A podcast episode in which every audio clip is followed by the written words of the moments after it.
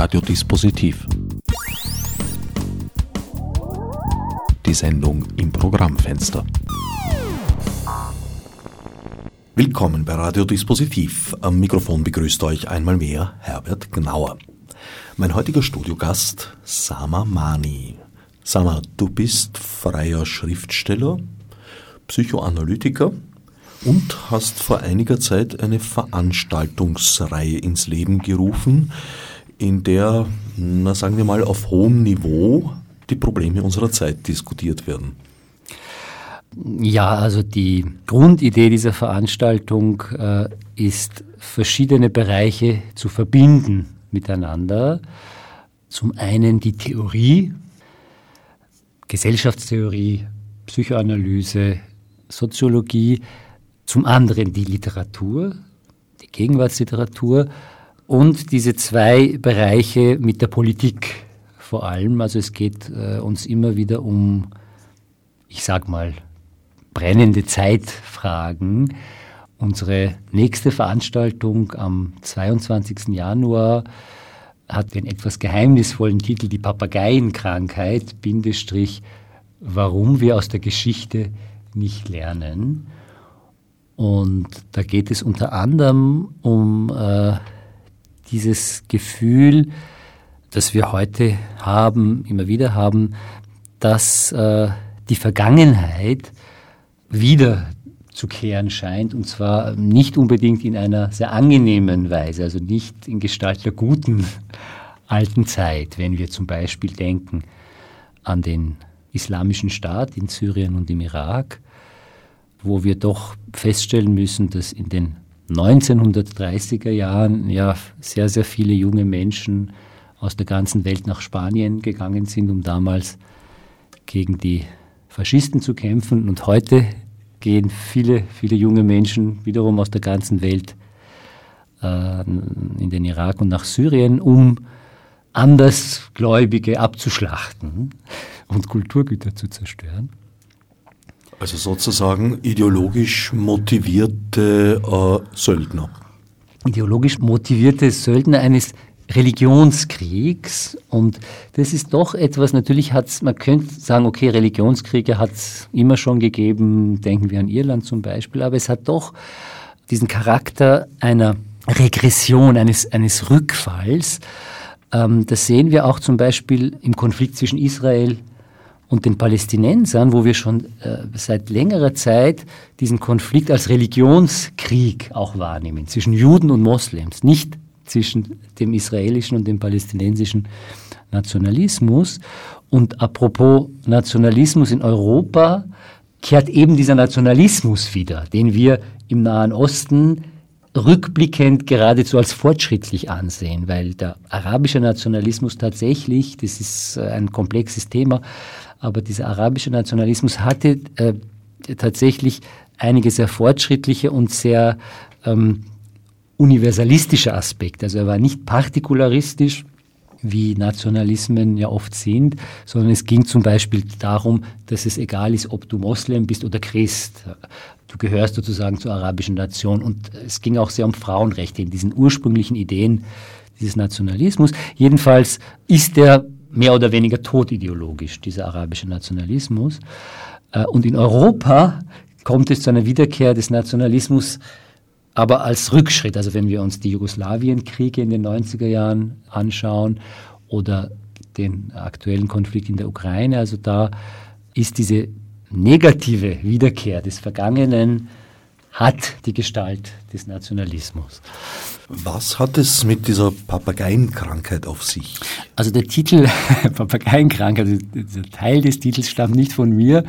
Da kann ich eigentlich nicht sehr viel Auskunft geben. Ich vermute, da geht es äh, eher um darum, dass Papageien ja das wiederholen, äh, was ihnen vorgesagt wird. Und das kann man jetzt in verschiedene Richtungen deuten. Zum einen einfach das dumme Nachplappern von, von verschiedenen Dingen, die einem die Medien vorsagen. Äh, für mich hat äh, in dieser Veranstaltung äh, oder, oder mein Beitrag in dieser Veranstaltung beschäftigt sich eher mit dem, was Freud Wiederholungszwang nennt. Und das äh, machen ja Papageien auch, dass sie wiederholen. Manche. Manche, gut, sagt der Papageienexperte, der ich nicht bin.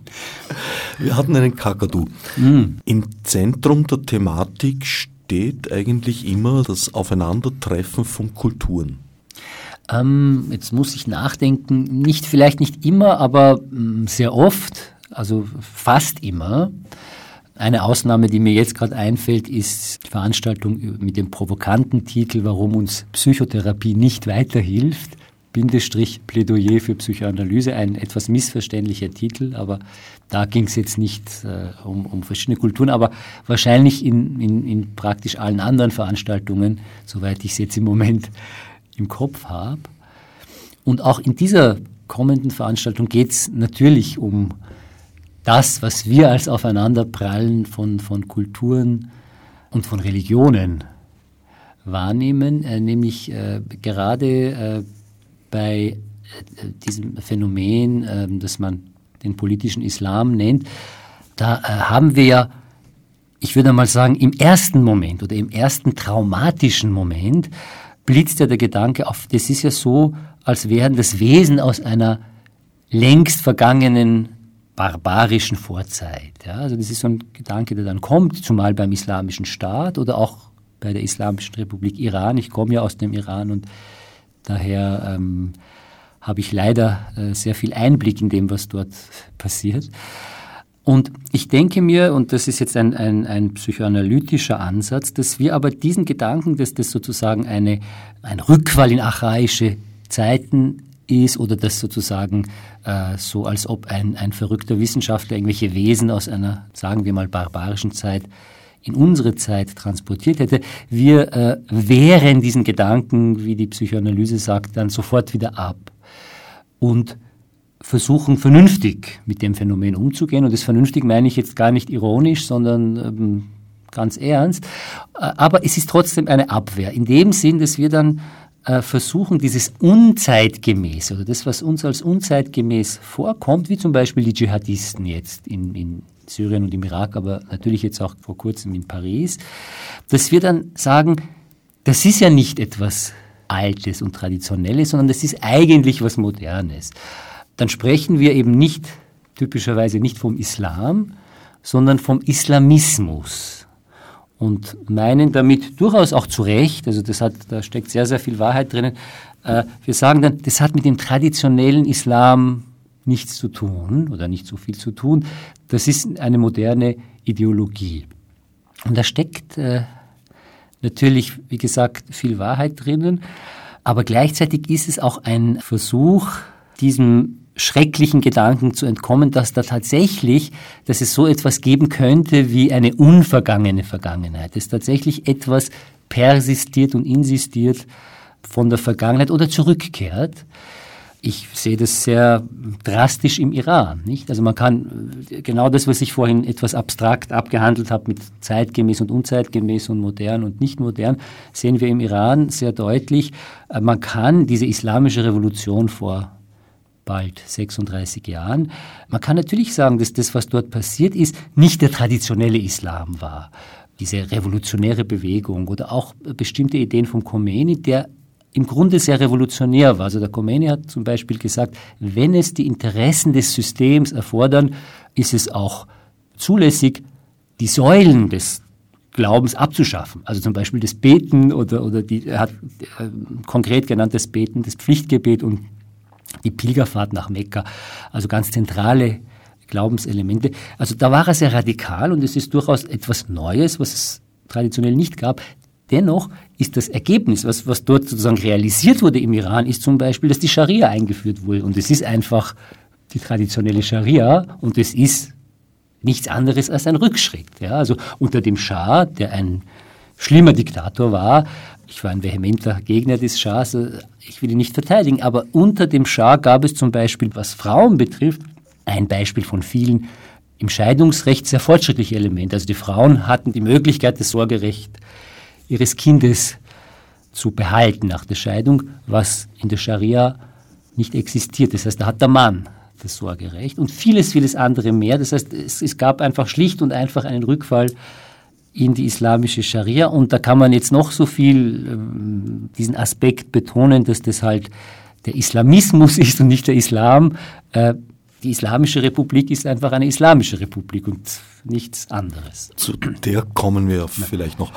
Auf der anderen Seite gab es da natürlich schon auch Kontinuitäten. So war zum Beispiel in Ägypten das Steinigen per Ehebruch, glaube ich, durchgehend äh, im Gebrauch. Wie weit, richtig, ja. wie weit würdest du der Ansicht zustimmen, dass ja, ist schwer zu sagen. Der Islam, der islamische Kulturkreis, der arabische Kulturkreis, so etwas wie die Aufklärung im christlich-jüdischen Kulturkreis nicht erlebt hätte. Mhm. Stimmt das so? Ja, ich bin dir sehr dankbar für äh, dieses Stichwort Aufklärung, weil das jetzt auch im letzten Profil sehr betont wird. Und dazu möchte ich einiges sagen, aber vorher noch kurz diese Kontinuität, die du erwähnt hast, da gebe ich dir völlig recht. Das, das ist auch teilweise im Iran so. Das heißt, das zeigt, dass diese säkularen Regime in der islamischen, sogenannten islamischen Welt gar nicht so durchgängig säkular eben sind. Und das, das zum Beispiel im Iran gab es vor über 100 Jahren eine eigentlich sehr säkulare demokratische Revolution, also viele Jahre vor der islamischen Revolution, wo Frauen eine entscheidende Rolle gespielt haben, auch Frauenrechtlerinnen, und es wurde damals eine Verfassung verabschiedet nach belgischem Vorbild. Das war so 1906. Also die äh, Monarchie, also die ab, mehr oder weniger absolut herrschende Monarchie wurde ersetzt durch eine konstitutionelle Monarchie. Aber dennoch gab es damals äh, in diesem demokratisch gewählten Parlament oder war es zumindest vorgesehen, dass es einen Rat gibt, der die Gesetze prüft danach, ob sie dem Islam entsprechen oder nicht. Also diese, äh, diese Paradoxie. Aber zur Aufklärung, das ist sehr spannend, äh, weil äh, hier auch eben im letzten Profil und du jetzt auch und, und, und sehr viele Menschen, die sich damit auseinandersetzen mit äh, dieser Geschichte, okay, was braucht sozusagen, was bräuchte der Islam, damit er sozusagen verträglich wird mit unserer Zeit, da taucht oft diese Vorstellung, dieses Stichwort von der Aufklärung auf. Interessanterweise ähm, wird etwas weniger von einer Reformation gesprochen, denn passend wäre ja, wenn es um, um eine Religion geht, dass man von Reformation spricht. Warum ist es aber trotzdem in gewissem Sinne konsequent und logisch, äh, dass einem hier Aufklärung in den Sinn kommt? Das ist da muss ich ein bisschen ausholen. Das würde ich also ja. von mir, mir her äh, so sehen, dass ja. die Aufklärung in, unter Anführungsstrichen westlichen Kulturkreis eine Loslösung von der Religion war, also die Trennung von Staat Absolut. und Kirche.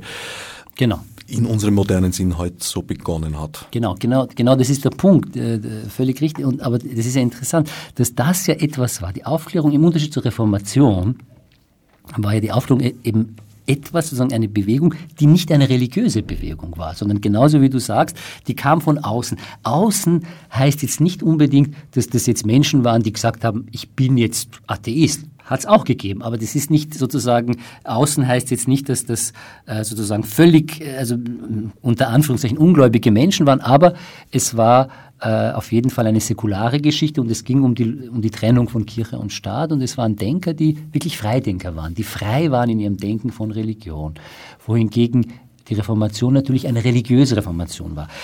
Aber das, das Spannende ist ja, dass wenn wir vom, vom Islam reden, und das kommt immer wieder an verschiedenen Punkten, dass wir dann genau diese Loslösung einerseits einfordern, andererseits irgendwie aus dem Blick verlieren, weil der Islam kann ja nicht eine Aufklärung leisten, genau genommen, denn es hat ja auch nicht das Christentum sich aufgeklärt, sondern, so wie du richtig gesagt hast vorhin, das war losgelöst davon. Das heißt, es, es gab sozusagen eine Kraft oder es gab Instanzen, Menschen, die sich losgelöst haben von der Religion. Und genau das scheinen wir, und das ist ein sehr, glaube ich, ein sehr wichtiger Punkt, das scheinen wir dem, dem Islam, ich denke mir mit einiger Berechtigung und ohne es vielleicht zu merken, nicht zuzutrauen.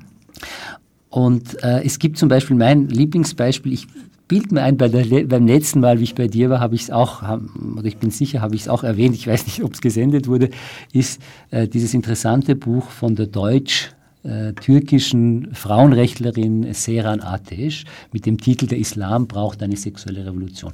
Da ist genau das gleiche Schema, äh, nämlich, dass man eigentlich verwundert sein müsste, warum die Frau Ateş äh, nicht sagt, diese Gesellschaften dort, im sogenannten islamischen Raum oder mit islamischer Mehrheit, wie auch immer. Diese Gesellschaften brauchen eine sexuelle Revolution und nicht der Islam, denn äh, die sexuellen Revolutionen im sogenannten Westen, in Japan, Europa, in, in, in, Amerika, die haben ja nicht innerhalb der Kirche oder im Christentum stattgefunden, sondern in der, in der Gesellschaft. Aber wenn es um den Islam geht, da kommt etwas ins Spiel, was, äh, denke ich, mit einer sehr treffenden Formulierung von der Philosophin Isolde Karim äh, als volle Identität bezeichnet werden kann. Das heißt, es gibt diese Vorstellung und ich glaube, das ist ein Schlüsselbegriff, um, um all das, was jetzt rund um den Islam passiert oder im Islam passiert, zu begreifen. Die volle Identität ist die Vorstellung, dass jemand, der Moslem ist, eben voll identifiziert ist mit dem Islam.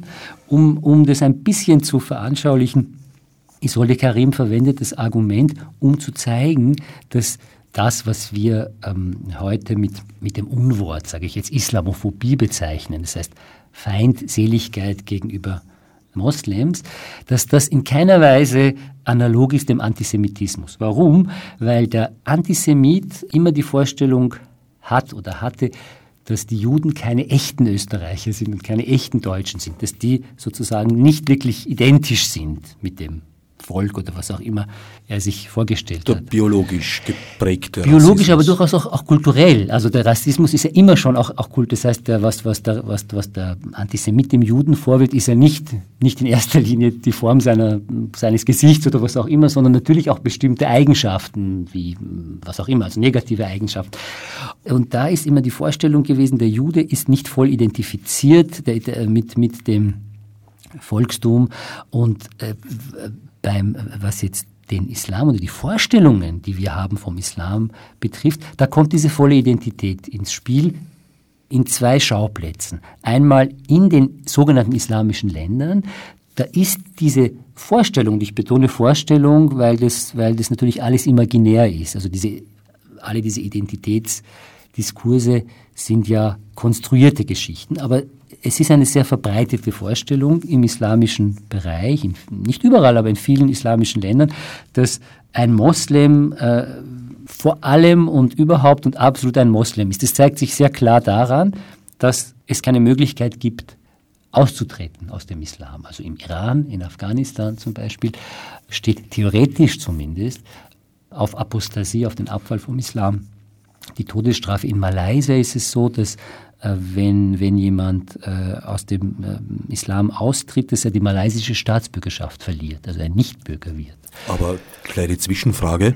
Ich wüsste von keiner Religion, die ein Exit-Szenario eingebaut hätte. Es sei denn, man würde hinausgeworfen. Also auch in der katholischen Kirche kann man exkommuniziert werden. Aber austreten aus der Kirche tut man eigentlich nicht bei der Kirche, sondern am magistratischen Bezirksamt, weil das ja ein verwaltungstechnischer Akt ist, der dann äh, sozusagen die Wirkung hat, dass man keine Kirchensteuer mehr zahlen muss und die katholische Kirche einen, eine nicht mehr als Mitglied führen darf. Aber das ging natürlich auch nicht von der Kirche aus, sondern war ein zivilrechtlich durchgesetztes Recht. Absolut. Nur scheinen, also scheint so zu sein, äh, und das, das, ist eine sehr komplexe Diskussion, äh, zumal der Vergleich Christentum und Islam ist, ist, ist sehr komplex, ähm, weil es natürlich immer wieder gewisse Analogien gibt und geben mag und andererseits aber auch fundamentale Unterschiede. Aber es ist, es ist natürlich auch eine Gefahr in diesem Vergleichen, weil äh, wir oft die Tendenz haben, wenn wir über den Islam reden, sei es wenn wir unter Anführungszeichen Moslems sind, die drüber reden oder, oder nicht Moslems, dass, dass dann sehr schnell gerade sogenannte wohlmeinende Menschen, wenn es, äh, wenn es schwierig wird oder wenn es, sagen wir mal, unter Anführungszeichen kritisch wird dem Islam gegenüber, dass wir dann sehr schnell sagen, na, im Christentum ist es ja auch so oder, oder im Alten Testament ist es ja auch so, was oft stimmen mag, aber es soll uns nicht davon äh, ablenken, dass es wirklich tatsächlich sehr schwierige Problemlagen innerhalb der islamischen Welt gibt und es heute zum Beispiel diese volle Identität, von der ich gesprochen habe, dass die natürlich in äh, Ländern, wo das Christentum äh, sozusagen die Religion der Mehrheit der Menschen ist, weil man kann jetzt gar nicht sagen in christlichen Ländern, das klingt schon fast ein bisschen lächerlich, dass es die natürlich dort nicht gibt. Das heißt, dass niemand in, in keinem christlichen Land jemand, der sagt, wie auch immer der Modus dann ist, also auch, da gebe ich da völlig recht, auch wenn die Kirche das jetzt nicht äh, akzeptieren sollte, dass es einen Austritt gibt, aber der Mensch äh, kann das machen, ohne Gefahr zu laufen, zum Beispiel wie in einigen islamischen Ländern getötet zu werden. Und das ist doch ein, ein sehr wesentlicher Unterschied. Und, und das mit der Todesstrafe und, und dem Abfall ist ja nur ein Extremfall dieser vollen Identität, um das zu exemplifizieren. Was ich damit meine, äh, worauf ich hinausgehen will, ist, dass eine Perspektive für, für diese Gesellschaften eben genau in die Richtung geht, die du angesprochen hast anfangs, nämlich auf eine Loslösung von der Religion. Und das wird erstaunlicherweise fast nie zur Sprache gebracht. Also auch, auch, auch unter den sogenannten kritischen Islamkritikern ist äh, die Vorstellung immer die, dass sich alles innerhalb der Sphäre des Islams vollzieht. Dass die sexuelle Revolution, von der Frau Atte spricht, im Islam oder vom Islam zu leisten, dass die Aufklärung vom Islam zu leisten sei, obwohl, wenn wir dann die Analogie zum Christentum suchen, das im Christentum eben nicht der Fall war. Ja, also das ist, ist sehr spannend, dass das da so äh, in unseren Köpfen, auch in unseren Köpfen eben, ich habe von zwei Schauplätzen gesprochen, diese volle Identität zu existieren scheint. Das heißt, die, die, die Menschen aus diesen Ländern sind für uns nur mit dem Islam identifiziert.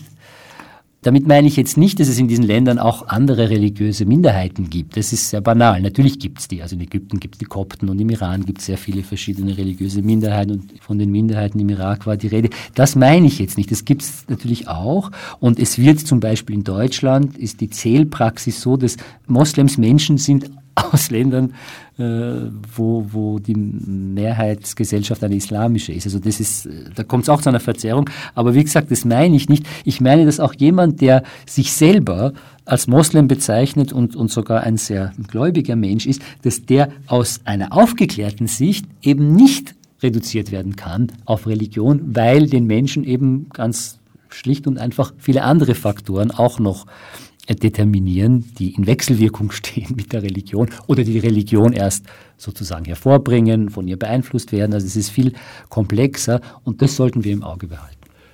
Gibt es im Islam tatsächlich weniger laizistische Strömungen oder sind sie nur derzeit so schwach, dass sie nicht wahrgenommen werden oder werden sie vielleicht sogar nur von uns nicht wahrgenommen?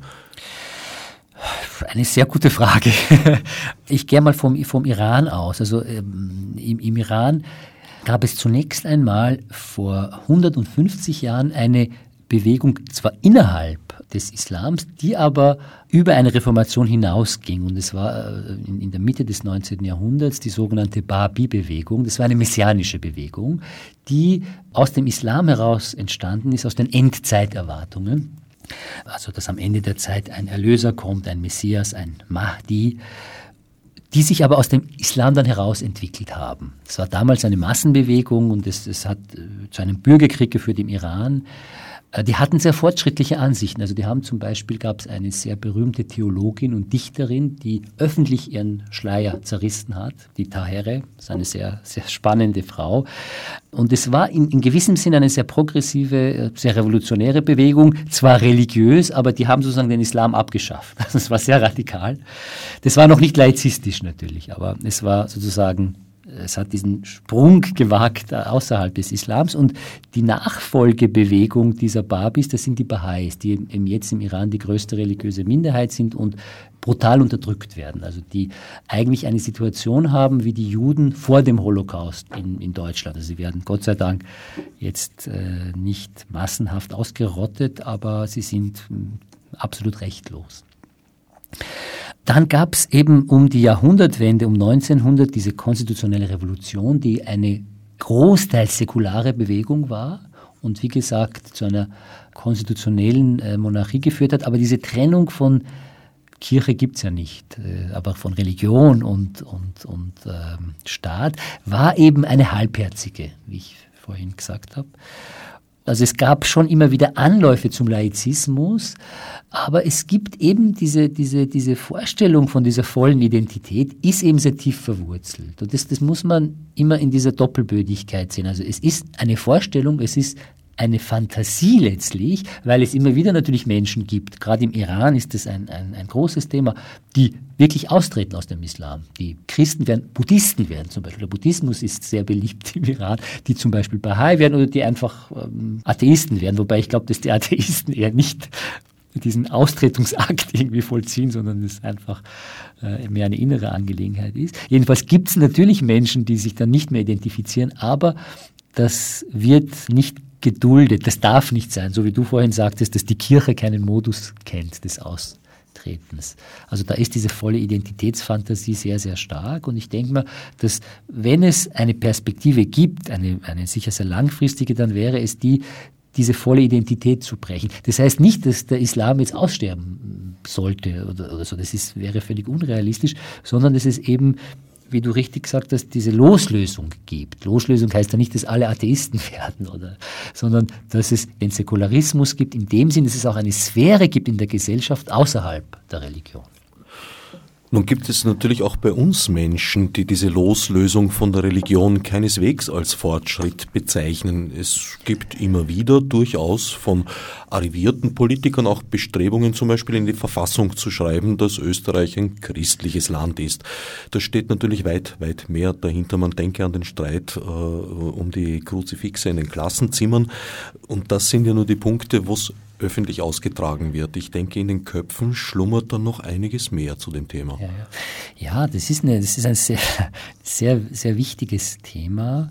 Ich habe vor kurzem den eigentlich hässlichen, aber leider sehr treffenden Ausdruck Religionisierung gelesen äh, der Gesellschaft. Man könnte auch hinzufügen Kulturalisierung.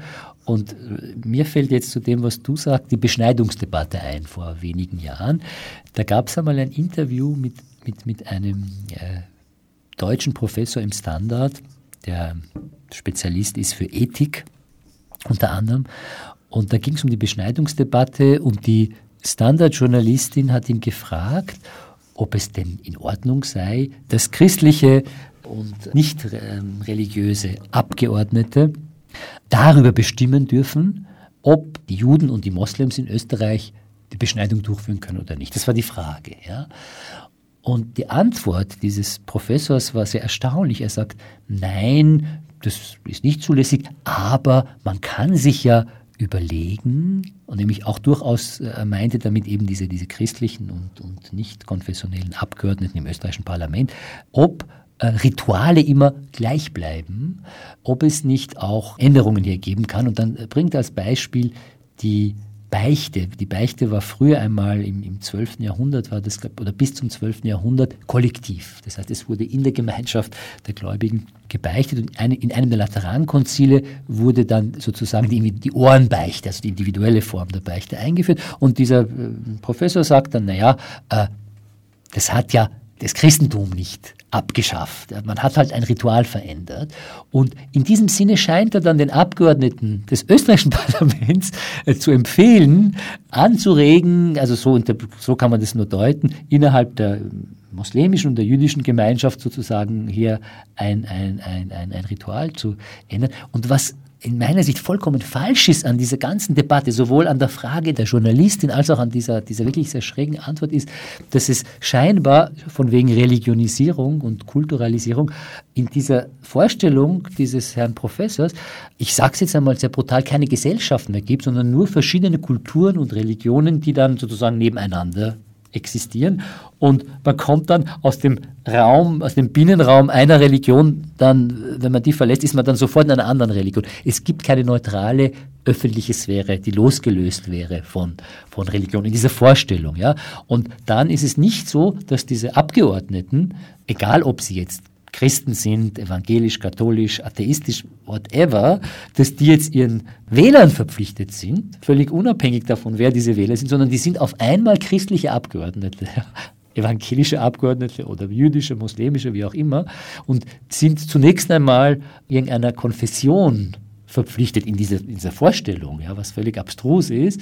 Und dann äh, entscheiden sie sozusagen als christliche Abgeordnete, statt zur sagen, dass diese Abgeordnete natürlich nicht als christliche Abgeordnete im Parlament sitzen äh, oder was auch immer für eine Konfession uns da einfällt, sondern dass es in dieser Beschneidungsdebatte zum Beispiel darum geht, zu schauen, zu entscheiden, was gibt es für religiöse Rituale dieser verschiedenen Religionsgemeinschaften und gibt es, als Frage jetzt, gibt es da eine Grenze, die überschritten wird in Bezug auf die säkularen Gesetze unserer Gesellschaft. Das heißt, gibt es oder gibt es nicht hier zum Beispiel eine Verletzung der körperlichen Integrität. Darüber kann man ja diskutieren, das will ich jetzt gar nicht entscheiden. Aber das sollte das Kriterium sein und nicht, ob das jetzt christliche oder jüdische oder muslimische Abgeordnete sind. Und um ein drastischeres Beispiel zu bringen, die Moslems in Europa genießen Religionsfreiheit. Das ist auch gut so. Und sie können innerhalb des Rahmens dieser Religionsfreiheit selber über ihre Rituale entscheiden oder, oder sie so sein lassen, wie sie sind. Die Grenze ist dort, äh, wo diese Rituale, diese religiösen Rituale mit dem Rechtsstaat, mit unserem modernen Rechtsstaat in Konflikt kommen. Zum Beispiel wird kein Moslem in Europa sagen, ja, ich äh, will jetzt eine Frau steinigen, weil sie unter Anführungszeichen Ehebruch begangen hat. Oder ich will jetzt diesen Homosexuellen hinrichten, weil er homosexuell ist und so weiter.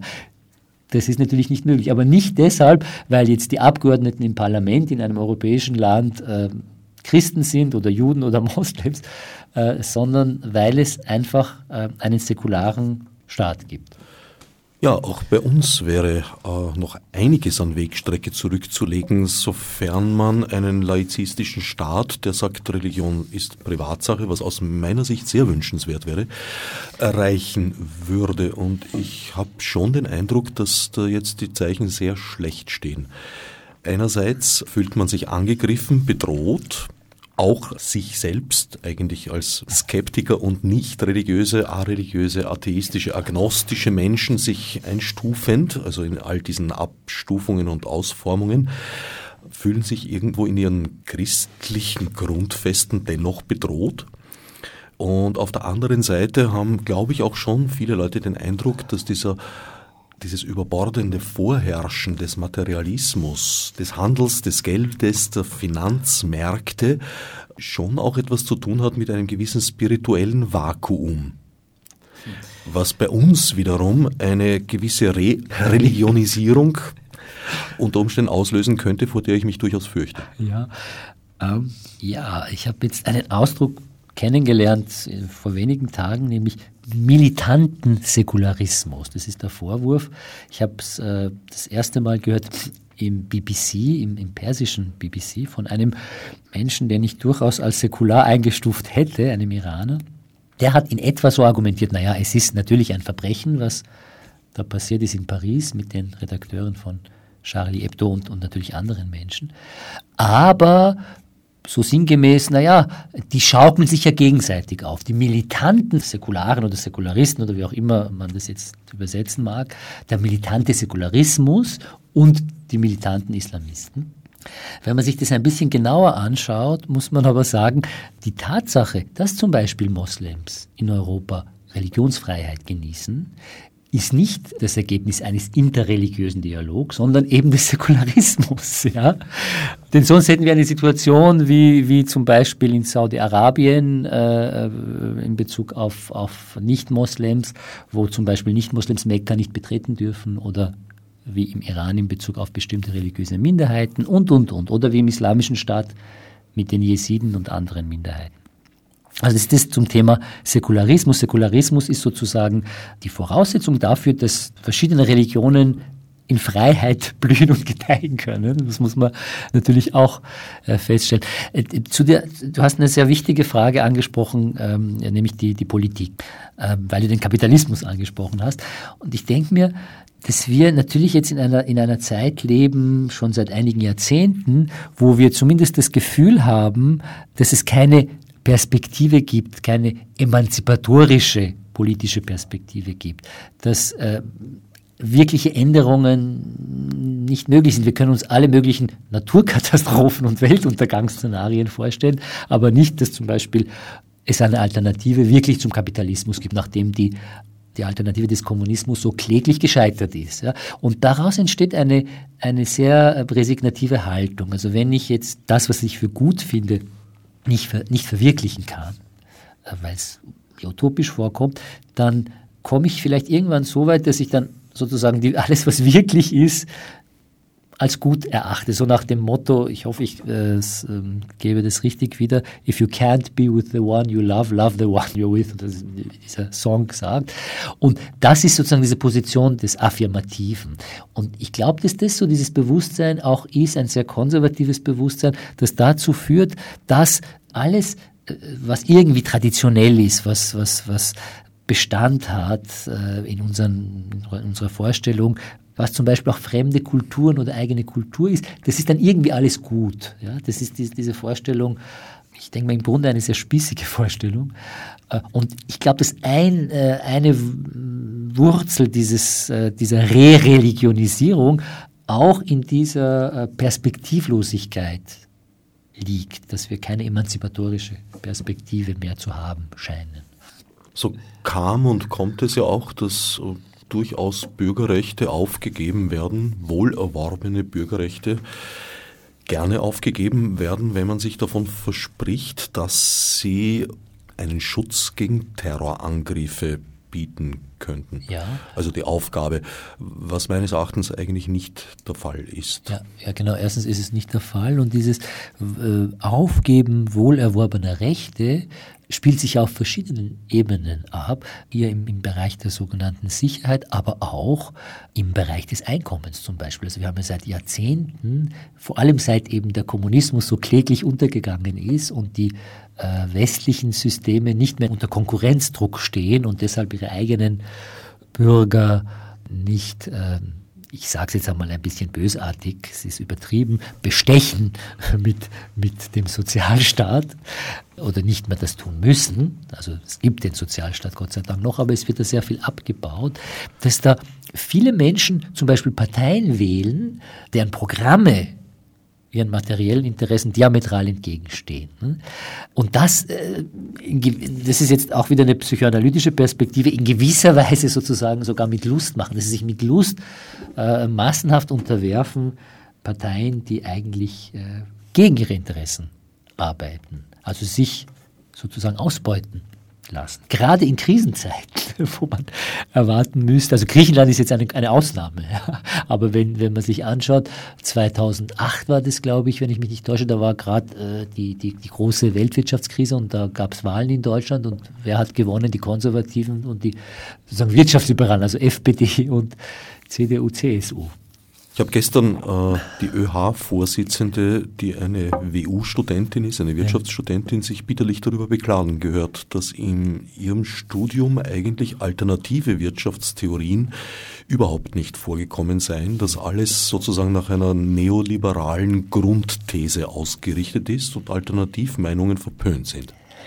Da gibt es eine, eine sehr seltsame Parallelität mit unserem vorherigen Islamdiskurs, genauso wie man sich nicht vorstellen kann, dass es sozusagen eine Sphäre gibt außerhalb des Islams in den sogenannten islamischen Gesellschaften.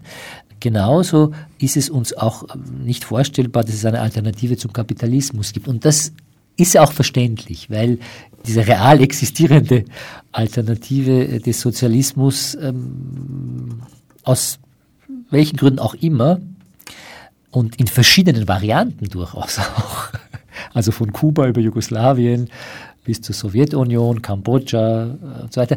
Letztlich sind all diese Systeme gescheitert, äh, inklusive Kuba, möchte ich sagen. Und da macht sich natürlich eine, eine, Perspektivlosigkeit und eine Resignation breit auf der einen Seite und da fragt man sich eigentlich, da bräuchte es ja gar nicht äh, diese, äh, wie du jetzt angesprochen hast, unbedingt diese rigiden Verbote. Müsste man glauben, nicht? Äh, weil ja ähm, der Kapitalismus scheinbar triumphiert. Natürlich gibt es die eklatanten Widersprüche des Kapitalismus und unter der Globalisierung. Und dennoch hat dieser Kapitalismus zumindest den Anschein der Unausrottbarkeit, weil sogar die, soweit ich jetzt informiert bin, ich bin da kein Experte, aber was ich mir habe sagen lassen, die Syriza in, in Griechenland, auch die sind gar nicht einmal so radikal in dem Sinn, dass sie jetzt sagen, okay, wir schaffen jetzt den Kapitalismus ab, in keinster Weise. Also die sind natürlich viel weiter links, als es in der europäischen Szene bislang in dieser Mehrheitsposition denkbar war. Und dennoch äh, sind sie letztlich auch keine, die jetzt ein völlig alternatives Wirtschaftssystem äh, vorschlagen würden, soweit ich informiert bin zumindest. Gut, die Reformierbarkeit oder Nicht-Reformierbarkeit des Kapitalismus ist jetzt nicht unser zentrales Thema heute. Sehr stark ist eine Verallgemeinerung, der wir uns jetzt ebenfalls hingegeben haben. Wir, auch wir haben jetzt vom Islam gesprochen, den es in der Form gar nicht gibt. Es gibt Sunniten, Schiiten, Wahhabiten, Salafisten und eine große Anzahl verschiedener Strömungen, Richtungen, die einander nicht alle sehr freundlich sind. Es gibt auch innerislamische Konflikte, die durchaus auch mit terroristischen Akten in Verbindung stehen. Ja, da hast du gleich mehrere Türen aufgemacht.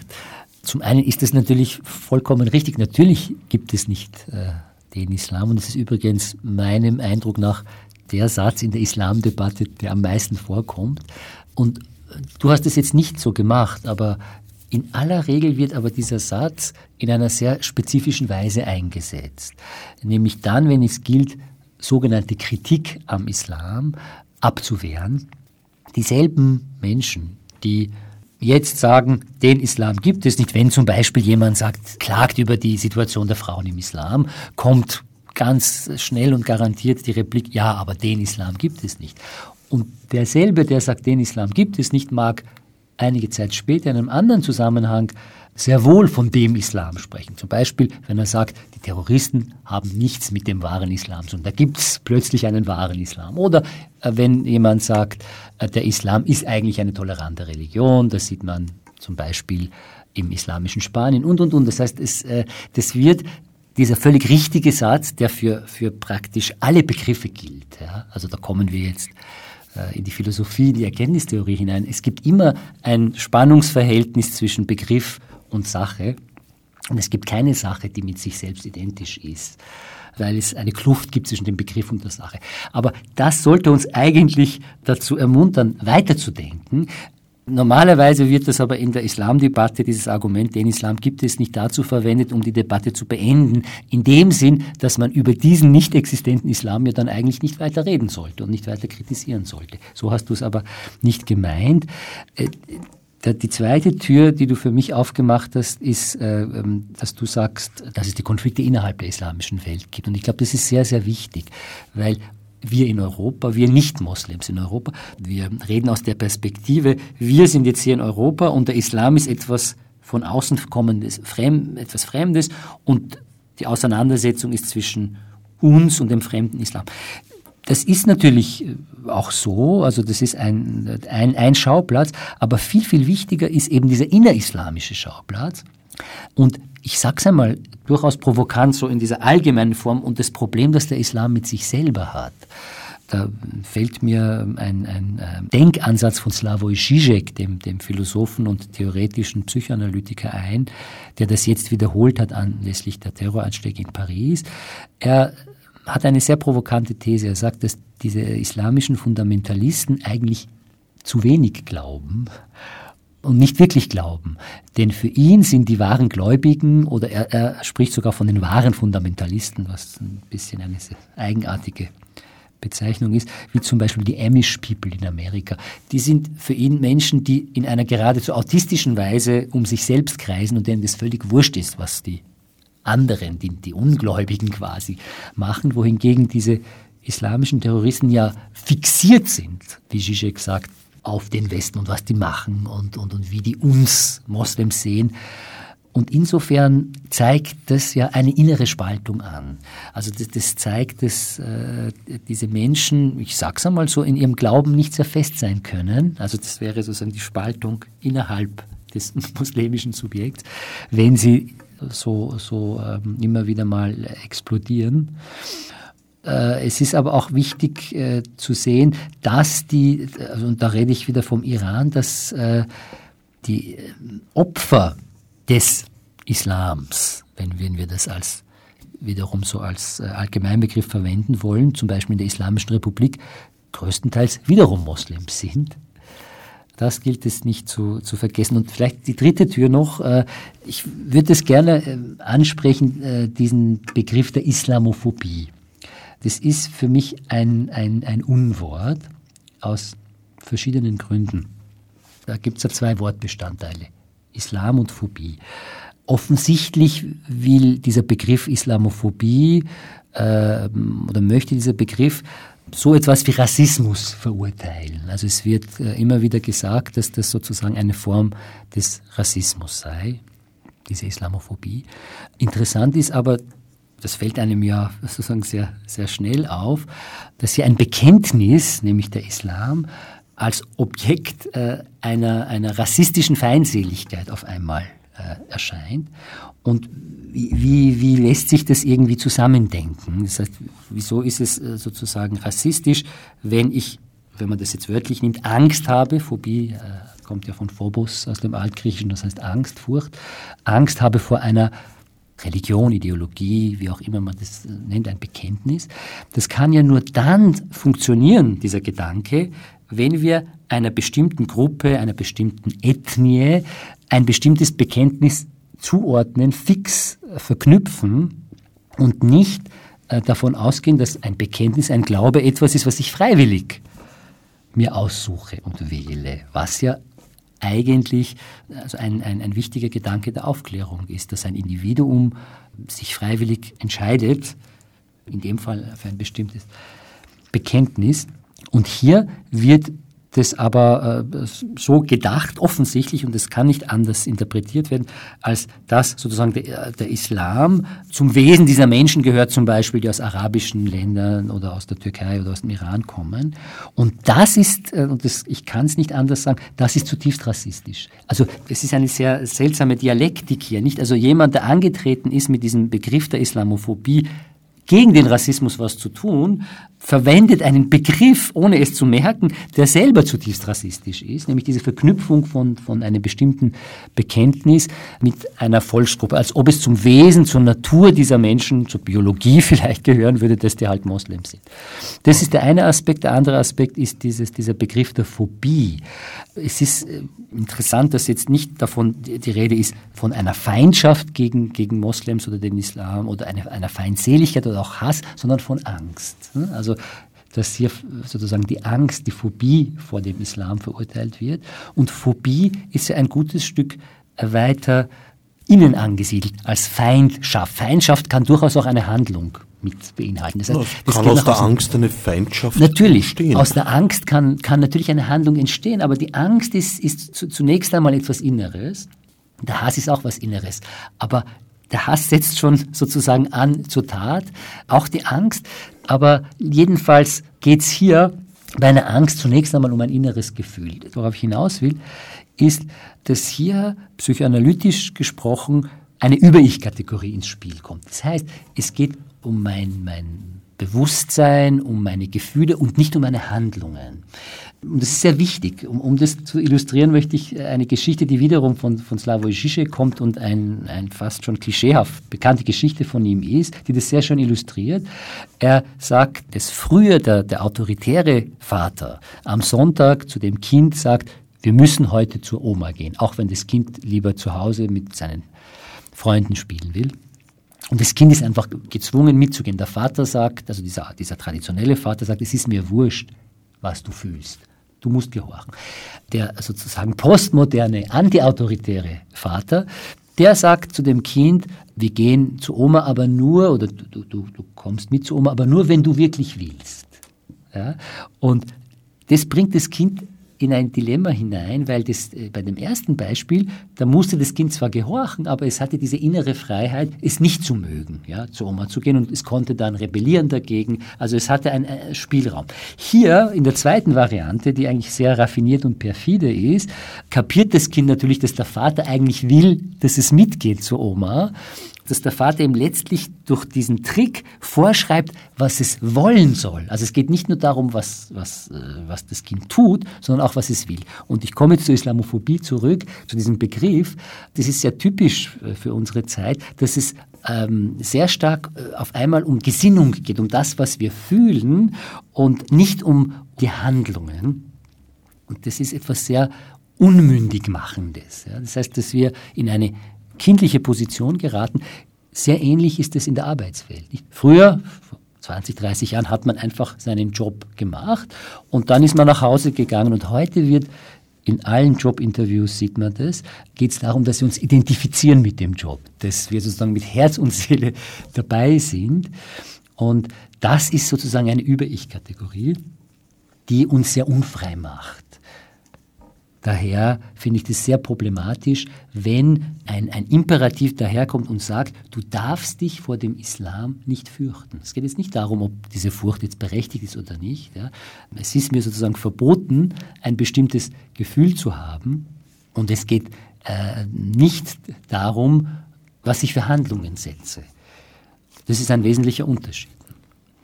Allerdings erstarken ja zurzeit eben Bewegungen, die ich nur als islamophob bezeichnen kann, weil das nun mal der gemeinsame Nenner ist, wie Pegida. Haltungen, wie sie der französische Starautor Ulbeck zum Beispiel eben in seinem jüngsten Buch propagiert und verteidigt. Hm. Ich sehe darin nur als gemeinsamen Nenner eben die Angst vor dem Islam. Ich kann, darf und muss sie nicht verbieten, aber ich kann sie konstatieren und ja. muss sie konstatieren. Aber indem du und ich äh, diesen Begriff haben, haben ja nicht die Rechten erfunden, sondern es haben die Gegner der Rechten erfunden. Aber indem wir diesen Begriff erfinden, gehen wir den Rechten auf den Leim. Das ist genau der Punkt. Wir bleiben genau in den Vorgaben dieser Menschen. Statt zum Beispiel zu sagen, alle Menschen sind gleich, egal welche Religion sie haben, tun wir jetzt, weil die Konsequenz aus diesem Begriff Islamophobie ist, dass wir einer bestimmten Religion, in dem Fall dem Islam, automatisch eine, eine äh, Wertschätzung, also wir verordnen den Menschen, ihr müsst diese Religion wertschätzen. Und das ist ein fundamentales Missverständnis. Religionsfreiheit besteht nicht darin und, und ein, ein respektvoller Umgang mit, mit Mitmenschen verschiedener Religionen besteht nicht und kann nicht darin bestehen, dass wir jede einzelne Religion wertschätzen, weil das können wir gar nicht. Das können wir, auch wenn wir es wollen, nicht, weil sich die einzelnen Religionen widersprechen. Du hast vorhin gesprochen von den Wahhabiten, den Sunniten, den Schiiten. Äh, wenn ich sage, okay, ich respektiere zum Beispiel die Wahhabiten, beinhaltet das, dass ich dann auch irgendwelche Inhalte dieses Wahhabismus zum Beispiel respektieren muss. Und die Wahhabiten sagen, dass die Schiiten eigentlich des Todes sind ich kann nicht beide respektieren. Und es, es, gibt da viele, viele Beispiele. Ja? Das heißt, ich kann nur das Recht eines Menschen respektieren, dass er glauben kann, was er will, solange er die anderen nicht schädigt. Das kann ich respektieren. Ich kann aber nicht einzelne Glaubensinhalte wertschätzen. Und genau das wird aber eingefordert äh, von diesem Islamophobie-Diskurs. Der Ule Beck den ich als Autor überhaupt nicht mag vom literarischen her, der hat einmal einige sehr böse Sachen gesagt. Ich äh, wiederhole nur einen Teil davon. Er hat gesagt, ich habe keine Wertschätzung für den Islam. Und ich denke mir, das ist auch vollkommen in Ordnung, das zu sagen. Es, es, Grundlage äh, für ein Zusammenleben ist es nicht, dass wir alle möglichen Religionen wertschätzen, weil das können wir, wenn wir ehrlich sind, gar nicht, weil, weil sich das eben gegenseitig widerspricht sondern dass wir das Recht jedes Menschen zu glauben, was auch immer er will, solange er nicht die Gesellschaft schädigt, dass wir das respektieren, nicht einzelne Inhalte. Oder ist in diesem Zusammenhang mit Pegida, Ole Beck und so weiter der Begriff Islamophob zu kurz gegriffen und in Wahrheit ist es eigentlich xenophob? Ja, das ist ein sehr wichtiger Punkt. Äh, es handelt sich ja bei diesen wie wir sie halt jetzt heute nennen, islamophoben oder islamfeindlichen Bewegungen bei den Rechten, um einen, ich würde mal sagen, Ersatzdiskurs, weil es Gott sei Dank nicht mehr wirklich salonfähig ist, rassistisch zu sein, ja, maskieren sich diese Leute mit der Feindschaft gegen den Islam. In Wahrheit geht es aber in aller Regel, Ausnahmen gibt es immer, aber in aller Regel geht es überhaupt nicht um Religion. Das sieht man ich habe das immer wieder mal beobachtet, das ist, wenn zum Beispiel ein Nigerianer ja, Christ ist, er trotzdem von dem, von dem, sagen wir mal, äh, durchschnittlichen österreichischen Rassisten genauso abgelehnt wird wie der Türke. Oder anders gesagt, wenn der Türke gar kein Moslem ist, sondern, weiß ich nicht, Atheist ist, oder ähm, christlich ist, was auch immer, dass der trotzdem abgelehnt wird. Das heißt, äh, wir sagen Moslem und meinen eigentlich Türke oder Araber. Das ist, glaube ich, sehr wichtig mitzubedenken. Zum Abschluss von, von diesem Teil möchte ich noch ähm, eine Veranschaulichung bringen.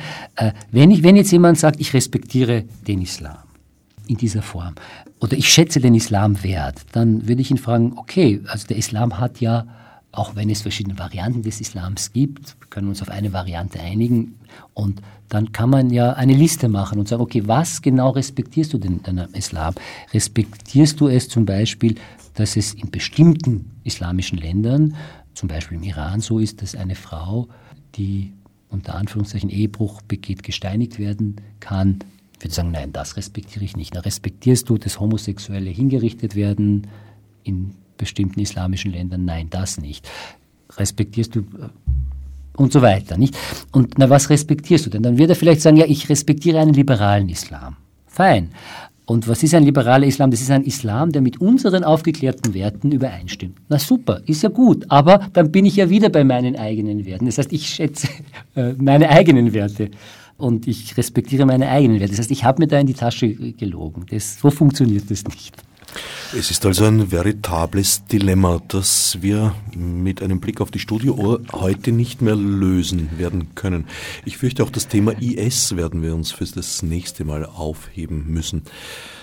Zur eingangs erwähnten Veranstaltung, die Papageienkrankheit oder weshalb wir nicht aus der Geschichte lernen, findet wann, wo genau statt? Ähm, diese Veranstaltung findet am 22. Januar, das ist ein Donnerstag, um 19 Uhr in der Hauptbücherei Wien statt am Gürtel. Wenn man sich über die weiteren Veranstaltungen der Serie informieren möchte, kann man das sicher im Internet tun. Man kann das im Internet tun, aber man kann das auch jetzt gleich tun, denn die übernächste Veranstaltung ist, ist sehr bald, nämlich schon am 2. März. Diesmal nicht in der Hauptbücherei, sondern in der Galerie Hinterland in der Krongasse im fünften Bezirk mit dem schönen Titel Vögeln ist schön. Und zwar geht es da um ein Buch der deutschen Politologin äh, Ulrike Haider über, wie sie es nennt, die Sexrevolte von 1968 und was von ihr bleibt. Ein sehr, sehr spannendes Buch und ich hoffe, ein sehr spannender Abend. Ich danke Samamani für den Besuch im Studio und allen anderen fürs Zuhören. Alține margur mic munezit. Fichte subsidioidar.